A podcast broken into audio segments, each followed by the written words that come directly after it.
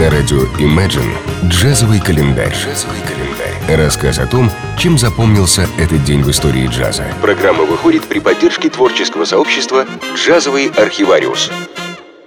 Джо Уильямс, американский блюзовый и джазовый вокалист, родился 12 декабря 1918 года в городе Кардель, штат Джорджия. Когда Джо исполнилось 4 года, его семья перебралась в Чикаго. Та музыкальная атмосфера, которая царила в Чикаго в 20-е годы, стала наиболее важным впечатлением для дальнейшей жизни Уильямса. Годы спустя он вспоминал, как ходил со своей мамой слушать Луи Армстронга. Подростком Джо самостоятельно научился петь и играть на фортепиано и даже собрал госпел-квартет. И так в 16 лет он бросил школу, взял псевдоним Уильямс и начал профессионально работать в клубах Чикаго. Постепенно Уильямс стал известным вокалистом. Он пел в оркестре Каунта Бейси, тем самым обратив на себя внимание широкой публики.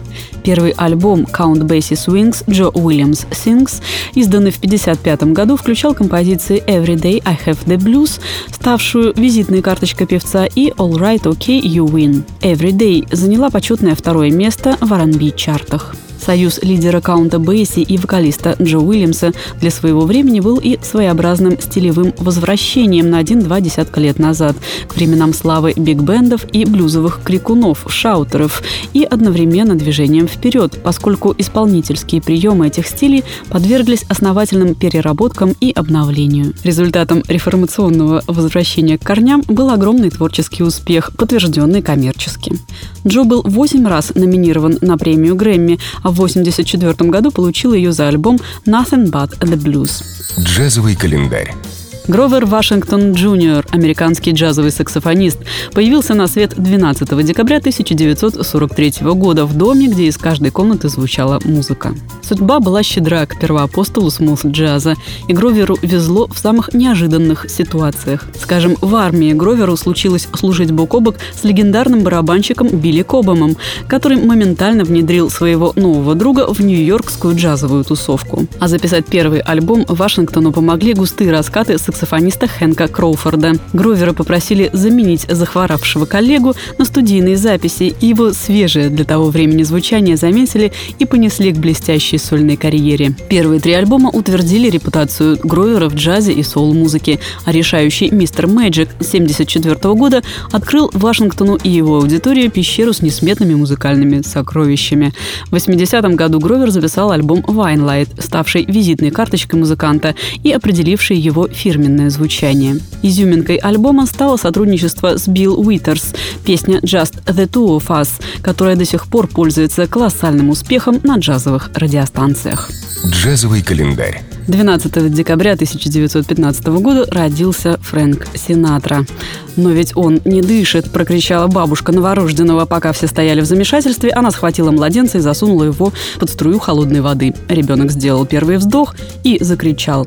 Он справился со смертью, он и в жизни многого добьется. Так на свет появился самый великий певец Америки. Он родился в небольшом городке Хобокине в штате Нью-Джерси в семье итальянских эмигрантов.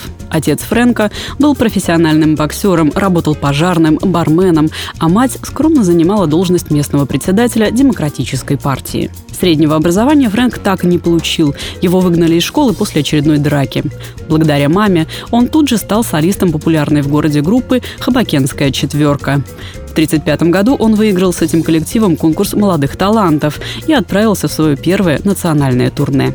Вторым важным этапом в развитии его карьеры стала работа в популярных биг-бендах Гарри Джеймса и в большей степени Томми Дорси, которая помогла сформировать его имидж исполнителя популярных романтических баллад.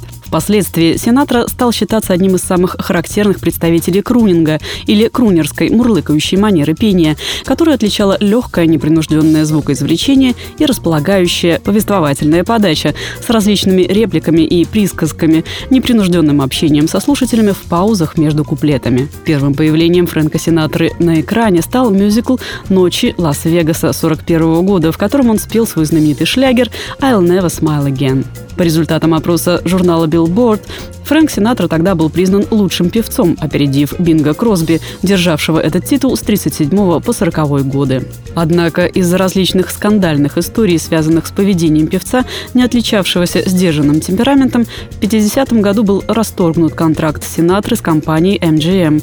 Новый агент MCA также отказался работать с Фрэнком. В возрасте 34 лет он практически стал изгоем, а в довершение всех бед после сильной простуды потерял свой голос. Это стало последней каплей в череде несчастий и неприятностей, после чего Фрэнк стал всерьез подумывать о самоубийстве. К счастью, потеря голоса оказалась временной. В 1953 году его пригласили сняться в фильме «From Here to Eternity». За эту роль второго плана Фрэнк был удостоен премии «Оскар», и после этого приглашения сниматься в различных проектах посыпались как из рога изобилия. Многие знали Синатру и как одного из лидеров крысиной стаи Red Pack, своеобразного гламурно-артистического сообщества, сформировавшегося крутившейся вокруг Хамфри Богарта и его жены Лорен Беккл. В нее также входили Нед Кин Коул, Эрл Флинн, Микки Руни, Кэрри Грант и Джуди Гарланд. Фрэнка часто называли мэтром или председателем этого кружка. В начале 60-х он вместе с другими членами крысиной стаи Дином Мартином и Сэмом Дэвисом стали часто выступать в клубах Лас-Вегаса и на телевидении с импровизированными комическими и музыкальными номерами. Фактически, тогда они были одними из самых известных шоуменов Америки. Тогда же они снялись в оригинальном фильме «11 друзей Оушена», ремейки которого с участием Джорджа Клуни так популярны в наши дни. В целом же блестящая карьера и огромная популярность сделали Фрэнка Синатру воплощением американской эстрадно-джазовой культуры 40-х-60-х годов. Он получил 9 премий Грэмми, Оскар, Золотой глобус, а песни, которые именно он превратил в хиты, потом перепевали многие другие звезды. Джазовый календарь на радио Imagine. Чем запомнился этот день в истории джаза? Читайте на странице творческого сообщества «Джазовый архивариус» ВКонтакте. Послушаем композицию «Come Fly With Me» в исполнении Фрэнка Синатры.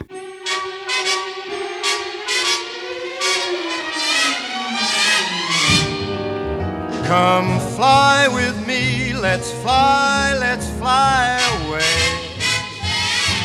If you can use some exotic booze, there's a bar in far Bombay. Come fly with me, let's fly, let's fly away. Come fly with me, let's float down to Peru. In Llama Land, there's a one man band, and he'll toot his flute for you. Come fly with me, let's take off in the blue. Once I get you up there where the air is rarefied, we'll just slide starry eyed. Once I get you up there, I'll be holding you so near. You may hear angels cheer, cause we're together. Weatherwise, it's such a lovely day. Just say the words and we'll beat the birds down to October. Acapulco Bay. It's perfect for a flying honeymoon, they say. Come fly with me, let's fly, let's fly away.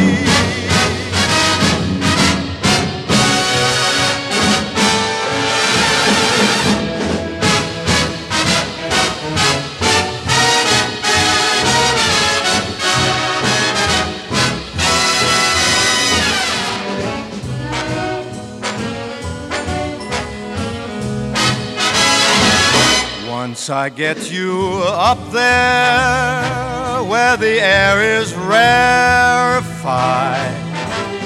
we'll just glide starry eyed. Once I get you up there, I'll be holding you so near. You may hear angels cheer, cause we're together Weatherwise, it's such a lovely day. You just say the words and we'll beat the birds down to Acapulco Bay. It's perfect for a flying honeymoon, they say. Come fly with me, let's fly, let's fly up, let's fly away.